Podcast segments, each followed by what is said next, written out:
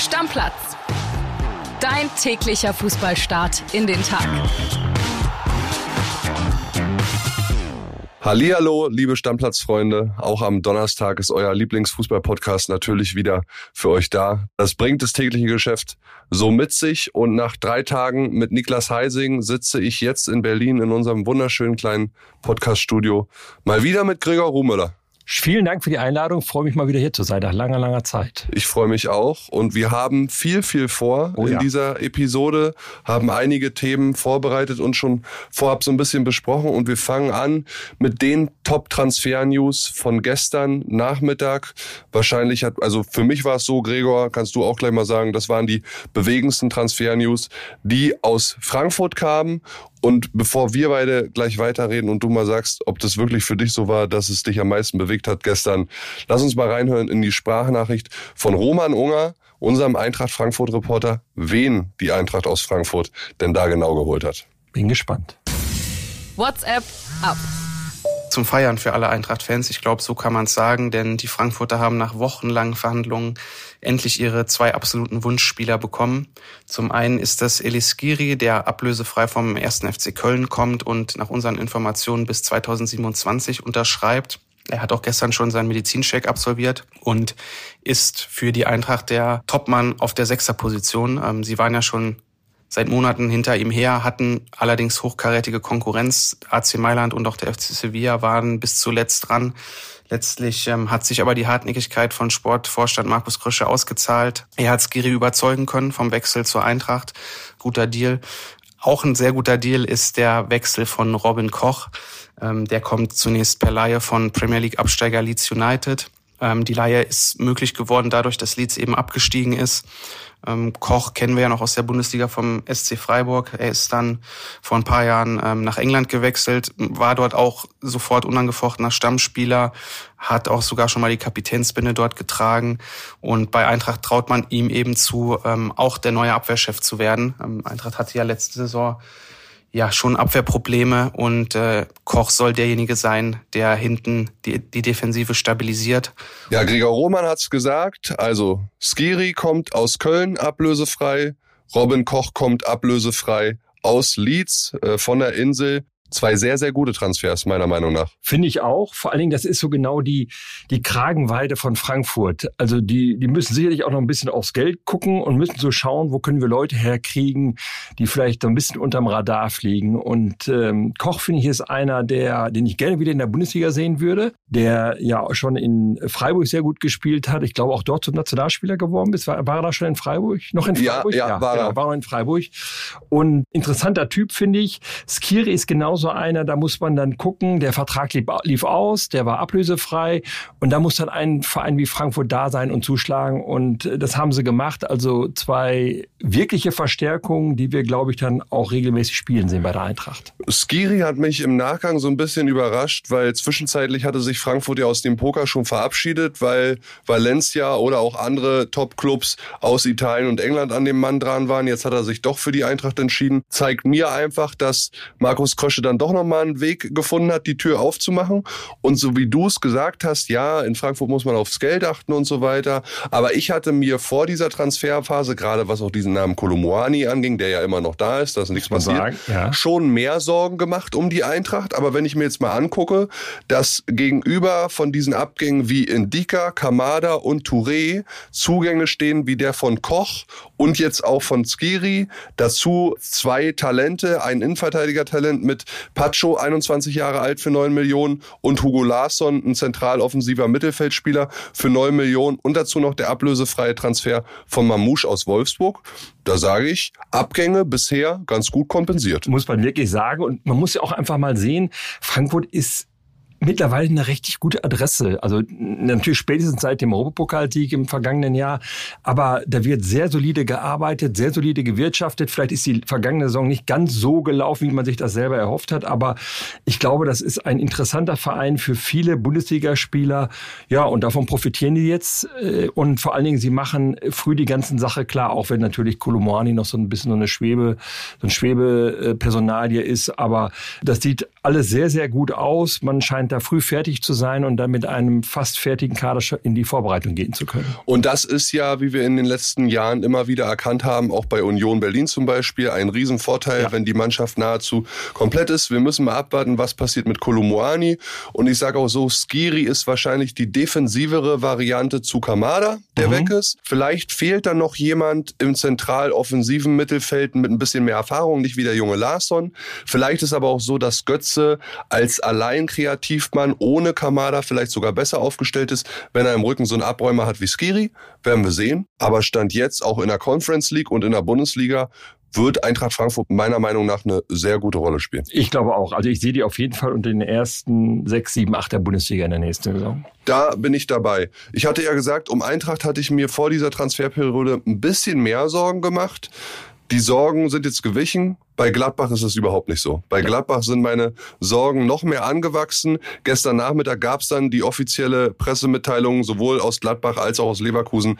Der Jonas Hofmann-Wechsel, ja, er findet tatsächlich statt. Er ist durch. Für Gladbach natürlich ein Riesenverlust. Ob das jetzt für Leverkusen ein herber, eine herbe Verstärkung ist, werden wir sehen in der nächsten Saison. Aber lass uns mal reinhören aus Gladbach sich in die Community, gerade die Gladbach-Fans. Was sagen die denn so? Wie es um Gladbach steht und speziell zu diesem Jonas Hofmann-Wechsel. Ich als langjähriger Gladbach-Fan bin gar nicht mal sauer, sondern äh, einfach nur enttäuscht. Es kam echt überraschend und ähm, ich habe den eigentlich schon als nächsten äh, Kapitän gesehen. Ja, und jetzt geht er dann auch noch ausgerechnet zum Werksclub. Echt schade. 10 Millionen Ablöse finde ich ist auch ein bisschen unter Wert verkauft. Da muss man auch ein bisschen das äh, Management in den letzten Jahren äh, kritisieren. Äh, die ganzen ablösefreien Wechsel, so ein Zakaria, der irgendwie für ein Apfel und ein Ei zu Juve geht und jetzt der Hoffmann für 10 Millionen. Gut, wahrscheinlich hat er seinen Vertrag dann nicht verlängert. Aber ja, äh, da macht man sich schon Sorgen, wie es dann weitergeht. Und ähm, ja, mal schauen. Vielleicht überraschen sie uns ja alle. Der Seoane ist, glaube ich, kein schlechter Trainer. Aber gut, ist äh, erstmal ein Schlag ins Gesicht gewesen. Hammer hatte ich so nicht erwartet. Ich meine, dass ein Umbruch ansteht, war klar. Hofmann hätte ich aber jetzt gar nicht mit gerechnet. Ähm, bringt aber immerhin 10 Millionen. Tyram hat nichts gebracht. Ja, ist die Frage, Risiko und Chance. Ne? Wenn du das Geld gut reinvestierst, wobei der Kone-Deal ja auch noch aussteht, möglicherweise.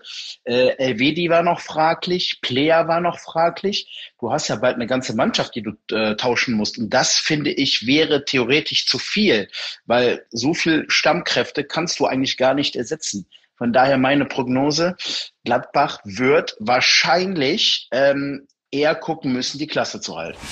Die Borussia spielt definitiv gegen den Abstieg in der kommenden Saison. Und ich kann den Wechsel von Hofmann dahingehend äh, verstehen, dass ein Hofmann in die Champions League gehört und nicht gegen den Abstieg spielt. Dass er dann genau zur Werkself wechselt, ist für mich unverständlich, aber ich muss ja auch nicht alles verstehen. Die Saison, Gregor, beginnt erst in fünf Wochen und in Gladbach herrscht jetzt schon bei einigen Fans akute Abstiegsangst. Zu Recht. Das muss man einfach sagen. Zu Recht, wer die vergangene Saison erlebt hat, da war Gladbach für mich die Enttäuschung der Saison. Das muss man einfach so sehen. Und ja, da sind offensichtlich, sagt ja auch einer unserer Stammis, ganz, ganz viele Fehler im Management gemacht worden. Und zwar schon Jahre vorher, nicht erst jetzt unter Wirkus ähm, dass da die Spieler reihenweise ablösefrei gehen, wo andere Vereine gerade in der jetzigen Zeit, wo die Ablösesummen ja auch nochmal steigen, richtig Kasse machen, kommt bei Gladbach nichts rein oder kaum was rein. Und dass natürlich dann ein Jonas Hofmann sich überlegt, ob er in diesem Verein wirklich bleiben kann, ob er nächste Saison gegen den Abschied spielt oder mit Leverkusen um die Champions League. Naja, also die Frage beantwortet sich ja fast von selbst. Und wenn er diese Klausel im Vertrag hatte und hat und die dann zieht und nutzt, ja, das ist doch ganz verständlich. Da kann ich auch nicht so ganz die Gladbacher verstehen, die ja so ein bisschen naja, beleidigt reagiert haben, dass sie haben gesagt, sie hätten, sie hätten ihm alles geboten, was er haben wollte und jetzt geht er trotzdem nach Leverkusen. Naja, aber was, was sie ihm halt nicht bieten können, ist eine Mannschaft, von der er, bei der er von, davon ausgehen kann, dass die halbwegs oben mitspielt oder im Mittelfeld der, der Bundesliga spielen wird. Gladbach wird Stand jetzt gegen den Abstieg kämpfen. Da hat ihn offenbar nicht mal mehr das Kapitänsamt dazu bewegt zu bleiben. Bringt ja auch nichts. Man, dann läuft er mit der Binde rum, was soll das? Äh, genau, und hat sportlich wahrscheinlich Kein gar Wert. keinen Erfolg, sondern ist noch eher das Gesicht des Misserfolgs. Mich hat dieses Gladbach-Thema gestern sehr beschäftigt und deswegen habe ich mal unseren Reporter Christian Hornung angerufen, mhm. der schon seit Ewigkeiten Gladbach-Reporter ist. Und äh, wenn es einen gibt, der diese ganze Situation auch der letzten ein, zwei, drei Jahre ganz gut zusammenfassen kann, dann wahrscheinlich er. Und er gibt auch einen kleinen Ausblick in Zukunft. Ich nehme es vorweg. Er macht sich auch Sorgen. Das wird jetzt eine vier Minuten Sprachnachricht. Hört euch das gut an, weil es fasst wirklich in dieser Kürze sehr gut zusammen, was da in Gladbach eigentlich gerade los ist. Für mich ist das ein Punkt, äh, wo ich sagen muss, ich fange an, mir wirklich ernste Sorgen um Borussia Mönchengladbach zu machen. Ich bin jetzt seit 30 Jahren äh, Reporter für diesen Verein, bin seit mehr als einem Vierteljahrhundert bei Bild für Borussia zuständig. Ja, ich habe zwei Abstiege miterlebt, auch wirtschaftlich schwere Zeiten. Die sind heute nicht mehr mit der Lage jetzt zu vergleichen, aber sportlich ist es durchaus so wie in den schlimmsten Zeiten, finde ich. Man muss mal sehen, Kapitän Lars Stindl ist weggegangen, Markus Thuram ist weg, Rami Benzebaini, alle ablösefrei. Jonas Hofmann jetzt auch noch. Das sind die vier besten Scorer von Borussia. Die sind verantwortlich für 75 Prozent aller Torbeteiligungen in der vergangenen Saison. Und es drohen auch noch weitere Abgänge. Jeder weiß, Manu Kone ist maximal noch ein Jahr bei Borussia. Vielleicht geht er jetzt schon bei einem entsprechenden Angebot. Nico Elvedi, Florian Neuhaus weigern sich, ihre Verträge zu verlängern. Da kann es auch gut sein, dass die jetzt noch abgegeben werden. Und Alassane Player, da ist die Zukunft auch offen. Also ja, es sieht wirklich sehr, sehr schlecht aus, zumal Hofmann wirklich als Nachfolger äh, für Lars Stindl auf dem Kapitänsposten eingeplant war, ein absoluter Fixpunkt war in der Offensive, einer der vier Säulen, äh, die Borussia hat, neben Jonas Omlin, Ko Itakura und Julian Weigel. Und bei Ko Itakura habt ihr vielleicht auch schon gelesen oder gehört, ähm, da gibt es jetzt auch wieder Sorgen, weil Neapel ihn unbedingt verpflichten will als Kim-Nachfolger. Also es sieht wirklich im Moment sportlich katastrophal aus für die nächste Saison. Tja, die Frage ist, wer hat Schuld daran? Jetzt sagen natürlich viele reflexartig, ja, Roland Firkus, der ist ja völlig überfordert. Das ist der Nachfolger von Max Eberl im Managerbereich. Gut, man muss sagen, mit Daniel Farke als Trainer hat er komplett daneben gelegen. Das ist nach einem Jahr beendet worden, obwohl es auf drei Jahre angelegt war. Dann sein Königstransfer Nathan Gumu für acht Millionen gekommen. Äh, bisher auch ein kompletter Flop. Dann diese 10 Millionen Klausel für Hofmann ist natürlich auch international gesehen ein Witz. Allerdings muss man sagen, wahrscheinlich hätte Hofmann ohne die Klausel auch seinen Vertrag hier gar nicht verlängert. Und überhaupt finde ich, den ganzen Absturz kann man Firkus auf keinen Fall in die Schuhe schieben. Äh, das wäre wirklich völliger Quatsch. In Wahrheit haben die ganzen Fehler eigentlich schon früher begonnen, und zwar in der Endphase von Max Eberl in den letzten zwei Jahren. Als Marco Rose seinen Abschied nach Dortmund bekannt gegeben hat, da hätte man ihn eigentlich sofort entlassen müssen. Danach ging es sportlich komplett bergab. Es wurde Europa noch verspielt, obwohl ähm, das eigentlich fast schon sicher war. Aber seit der Abschiedsankündigung äh, ging es ja nur noch runter. Eine Pleitenserie begann und da hätte Ebel eingreifen müssen. Das führte dazu, dass Europa verpasst wurde, dass damit äh, Neuzugänge schwieriger wurden, die natürlich international spielen wollen. Dann hat Ebel die Verträge von Dennis Zakaria, Matthias Gin Ginter, Tyram, Benzebaini, alle nicht verlängert bekommen. Ähm, bis auf Dennis Zakaria, für den es noch vier Millionen gab, gingen die anderen alle ablösefrei. Das ist eine Geschichte, die kostet Gladbach ungefähr 100 Millionen Euro, wenn man das mal alles zusammenrechnet. Dann hat er Adi Hütter geholt, hat ihm versprochen, er bekommt äh, jede Menge schnelle Spieler, mit denen er seinen Pressing-Fußball spielen kann. Kein einziger davon ist gekommen. Also Hütter hat letztens nochmal klargestellt, dass er sich da wirklich komplett im Stich gelassen gefühlt hat. Dann wurde dieses Dreijahresexperiment auch nach einem Jahr schon wieder beendet. 7,5 Millionen Ablöse an Frankfurt waren damit weg. Also es war wirklich sehr viel, was unter Eber schon begonnen hat. Trotzdem muss, muss Firkus das natürlich jetzt ausbaden. Äh, ja, er muss jetzt mindestens drei torgefährliche Spieler holen. Dann muss er die anderen drohenden Abgänge auch noch adäquat ersetzen. Also ich kann mir im Moment nicht vorstellen, wie das alles noch gut gehen soll. Ich mache mir wirklich ernste Sorgen um Gladbach es geht wahrscheinlich gegen den Abstieg. Ja, Gregor. Uiuiui. Hört sich nicht gut an, der Kollege Hornung. Ja, wenn man das mal alles so komprimiert hört, muss man sich ja fast wundern, dass sie nicht schon zweite Liga spielen, Gladbach. Da sind ja so viele Fehler gemacht worden, sei es äh, bei der Verpflichtung von Trainern, die nicht so eingeschlagen haben, wie man sich das erhofft hat. Dann bei, bei Spielerverträgen wurden Fehler gemacht. Sicherlich ist Gladbach ein Verein, der aufgrund seiner wirtschaftlichen Möglichkeiten, seiner geringen wirtschaftlichen Möglichkeiten immer Kompromisse machen muss bei, bei Verträgen mit Spielern. Aber äh, so geballt Spieler ziehen lassen zu müssen, ohne, ohne eine Ablöse zu kassieren, so oft daneben zu liegen bei Trainern, egal ob das jetzt Max Eberl war oder jetzt Roland Vierkus. Also da, da, da gibt es eine ganze Menge Probleme und ähm, ich, ich sehe zurzeit gar keinen Ausweg. Einer der, der Stammis hat ja eben gesagt, so Seoane ist so der Hoffnungsträger. Das glaube ich auch. Ich halte der braucht aber auch Spielermaterial. Der braucht Spieler braucht er ganz notwendig, dringend notwendig. Ich bin mir fast gar nicht sicher, ob er da wirklich unterschrieben hätte, wenn er gewusst hätte, was ihn da erwartet, dass da so ein Hofmann geht und so weiter. Also ähm, Gladbach ist eine ganz, ganz spannende Adresse in, in äh, dieser Saison und zurzeit stehen sie am Abgrund, man muss es so sagen. Werden wir auf jeden Fall die nächsten Wochen beobachten. In drei Tagen ist da Trainingsauftakt. Trainingsauftakt übrigens gestern auch in Dortmund. Heidenheim und Bochum haben auch losgelegt. Ich habe mal kurz bei unserem Reporter Jonas Ortmann durchgerufen, was denn da in Dortmund so los war, weil sich einige aus der Community auch gewünscht haben, was ist da gestern passiert. Wie immer nicht viel zum Trainingsauftakt. Leistungsdiagnostik heißt, die gehen in eine Halle, werden untersucht, machen Sprungtests, Krafttest und so weiter. Ähm, zwei, drei äh, kurze Erkenntnisse, die Jonas geliefert hat. Mokoku war da, trotz Sonderurlaub wegen der U21 weil er ja kurzfristig jetzt erst gespielt hat. Ja. Da aber auch verletzt, wurde untersucht. Bei Adeyemi sieht es so aus, der musste ja am letzten Spieltag, vielleicht kannst du dich erinnern, für Reus ausgewechselt mhm. werden. Mhm. Auch da noch Verletzung untersucht worden. Der wird wahrscheinlich nicht beim Trainingsauftakt jetzt richtig da auch dabei sein mit der Mannschaft. Sebastian Haller hat noch Sonderurlaub bis 15.07. Naja, gut. Und Nico Schulz ist freigestellt, ja. um mit anderen Vereinen zu verhandeln. War ja klar. Matcher war da. Es gab nicht die erwarteten, befürchteten Proteste. Nee, da war gar keiner um 9.30 Uhr. Also äh, zurzeit ähm, läuft das da nicht so heiß, aber kommt ja womöglich, möglicherweise noch. Werden wir auf jeden Fall beobachten die nächsten Tage, was da beim BVB so abgeht und wer da auch noch so kommt und so weiter.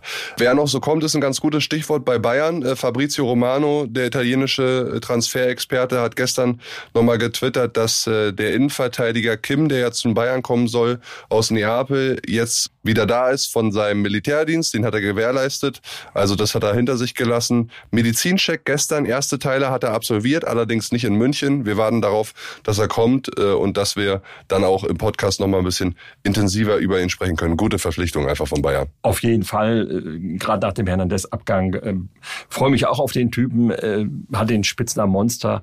Ich bin gespannt, ob er das dann auch in der Bundesliga zeigt. Ja, und kurz noch was zu Manet in Sachen Bayern. Also Al-Ali, die sind ja, sehr bestrebt darin, ihn mit Firmino wieder zu vereinen. Zwei von diesen drei Highlight-Spielern aus Liverpool bieten angeblich einen Dreijahresvertrag, aber bisher kein offizielles Angebot weder bei Manet noch bei den Bayern. Also da müssen wir auch noch ein bisschen abwarten. Aber ich glaube, wir können uns darauf einstellen, oder Gregor? Manet und Bayern nächste Saison nicht mehr. Das nicht. Und ich habe so das Gefühl, das ist auch einer von diesen, sagen wir mal, schon mal Allstars, die am Ende in der Wüste in Saudi-Arabien landen, wo sie jetzt gerade alle hingehen und viel Geld kassieren. Klassischer Fall, finde ich, von einem, der seine Karriere da ausklingen lässt. Dann lass uns unsere schnellen Transfer-News zum Schluss dieser Episode beginnen mit der Meldung, die gestern sehr früh kam. Ich glaube, ich bin gerade aufgewacht, als die Push-Nachricht auf mein Handy kam. Carlo Ancelotti wird im kommenden Jahr 2024 neuer brasilianischer Nationaltrainer, wird seinen Vertrag bei Real Madrid erfüllen und auslaufen lassen, also eine Saison noch als Realtrainer, dann die Seleção pünktlich zur Copa America. Ja, Carlo Ancelotti das erste Mal dann auch als Nationaltrainer. War er bisher nämlich nicht. Was mich allerdings wundert, ist, dass er erst 2024 halt anfängt. Ja. Dass sich die Brasilianer nur eine Fußball, große Fußballnation sich so ein, so ein Übergangsjahr gönnen. Dann geht's ja dann gleich, wenn er kommt, mit der Copa America weiter. Ende Juni, äh, Anfang Juni nächsten Jahres ist das Champions League Finale, sollte Real da stehen und Angelotti dann noch Trainer sein, ähm, kann er das noch gewinnen und dann kann gleich rüberfliegen nach Brasilien. Also äh, spannende Personal. Ich bin gespannt, ob er das kann, Nationalmannschaft. Ja, ich auch. Bis dahin, bis dahin übrigens so als Interims-Übergangstrainer Fernando Dines im Einsatz, ist der Fluminense-Trainer aus Brasilien. Der beide ja. Jobs jetzt gleichzeitig macht. Ja, kann man dann auch mal machen, ne? Für sein Heimatland dann auch mal bei Rat stehen und das Bestmögliche rausholen. So, und dann ein paar schnelle Transfer-News für dich und die Community. Der Wechsel von Marius Bülter ist jetzt so gut wie durch. Heute wahrscheinlich Medizincheck in Hoffenheim, Basisablöse drei Millionen Euro plus mögliche Nachzahlungen in Höhe von einer Million Euro, die an Schalke fließen können. Wolfsburg hat Thiago Tomas verpflichtet. Der Portugiese kommt von Sporting Lissabon, unterschreibt einen Vertrag bis 2027, war ja letzte Saison ausgeliehen an den VfB Stuttgart. Also wir kennen ihn aus der Bundesliga. Wolfsburg zahlt knapp neun Millionen Euro für den Stürmer. Darmstadt, die haben auch einen neuen Stürmer. Fraser Hornby, ein 23-jähriger Schotte, der kommt von Stade Rem, zuletzt aber auch ausgeliehen an Ostende in Belgien, hat dort acht Tore und zwei Vorlagen in der letzten Saison erzielt. Augsburg, die haben wieder zugeschlagen, nämlich in Bielefeld diesmal. Masaya Okugawa, 27, kommt halt von der Arminia, Vertrag bis 2027 und dann noch ein paar schnelle internationale News. Angel Di Maria kehrt zu Benfica Lissabon zurück, dort, wo er in Europa 1 2007 seine großartige Karriere gestartet hat. Danach war er ja bei Real Madrid, Manchester United und zuletzt Juventus Turin. Atlanta Bergamo steht kurz vor der Verpflichtung von zwei bekannten Bundesliga-Gesichtern. Der eine ist schon länger nicht mehr in der Bundesliga, Sead Kolasinac, Früher Schalke, dann Arsenal, Marseille, jetzt möglicherweise dann in Italien. Und Mitchell Bakker von Leverkusen, der wird wohl auch abgegeben. Ja. Einiges ja. los auf dem Transfermarkt. Einiges los. Äh, zu Beginn der Woche hatte ich das gar nicht so im Gefühl. Jetzt wird's immer mehr. Coole Meldung. Und ich hoffe, wir haben ja euren täglichen Bedarf an Fußball-News wieder gestillt. Und sonst kommen wir morgen wieder. Sonst kommen wir morgen wieder. Vielen Dank, Gregor. Sehr schön. Vielen Dank. Deckel drauf. Ciao, ciao. Stammplatz. Dein täglicher Fußballstart in den Tag.